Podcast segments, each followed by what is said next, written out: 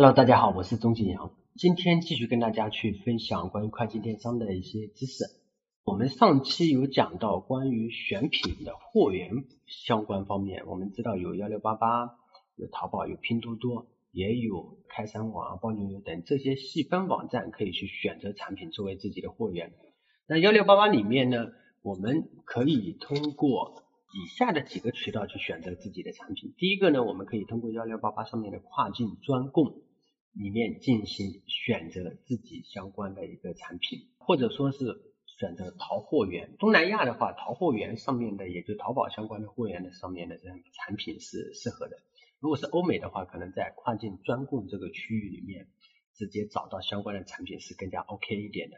除了在这两个板块之外呢，那我们还可以在整个幺六八八大的这个搜索框架下面搜索关键字，比如说我搜一个烘焙工具。烘焙工具的这个产品的相关的厂家都会出现在我们的搜索界面上，我们可以根据它的厂家的类型，包括供应商的类型，然后去决定是否要选择他家的货。东南亚跟欧美这一块它有显著的区别，就是因为东南亚这边他选择购物的时候，他是喜欢一单买多件的，这是由平台机制包括他本身的购物习惯决定的。比如说他在你的家居的店铺里面。他一次可能会买五个产品、六个产品，甚至如果买衣服的话，买十几件，这是很正常的一件事情。那欧美系的电商，比如说亚马逊、微 i 这些，它习惯性的一单一件、一单一件这样进行购买，所以说有一个简单的一个区别。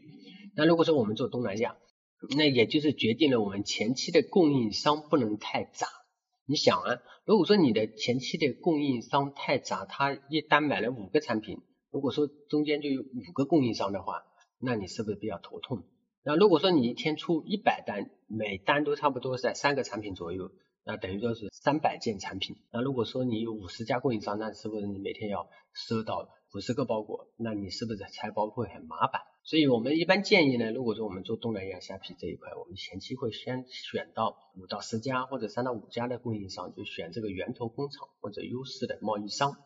然后进行作为自己的店铺里面的重点的产品的供应者。当然，我们除了在这几家的供应商里面去选择完之后，我们可以再去选择一些比较有优势的产品，其他供应商，然后作为自己的引流款，这么去操作。那也就是说，我们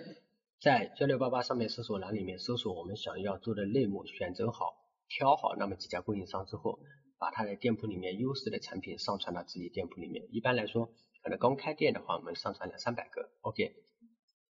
那这个是嗯，通过关键字去搜索相对应的源头厂家，然后再去源头厂家里面去选择更多的产品，找到更优质的供应商。那除了这个方面呢，我们还可以还可以通过产业带进行寻找。比如说我们是做小家电的，那小家电宁波的小家电是非常多的，那我可以就直接在宁波的这个产业区或者慈溪的产业带这个方面。然后去寻找那么几个优质的厂家进行圈定，作为自己的供应商，也可以跟他进行深入的沟通，或者我们可以选这个专业网站，比如说网商园，我做男装，网商园上面的这个男装的很多档口，我可以将网商园上面的这个产品直接放到自己的店铺里面进行销售。那另外一个呢，就是我们会是在前台选品，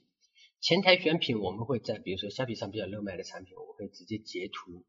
截图出来之后呢，在幺六八八或淘宝、拼多多这些网站上进行以图搜图。如果说我们是在幺六八八网站上以图搜图，这个时候你会发现，你当一个产品放上去之后，它会出现很多很多的供应商的，都有这个产品进行销售的。那么选择这里的时候，大家一定要注意，像一些个体商户啊或者贸易商啊这种供应商不要去选，我们直接就选择。厂家类型或者源头厂家类型的供应商作为自己的这个产品的这个供应会更加 OK 一些，因为现在幺六八八上面其实也有很多很多的这种店群，像这种什么西安个体商户或者哪里的个体商户，一般都是店群的这种人去操作的，他们是没有实体工厂的，他们也没有优势，他就直接是靠概率，然后开几十个上百个幺六八店铺，然后不断的铺货。所以这类的供应商对于我们来说没有太多的帮助，而且会经常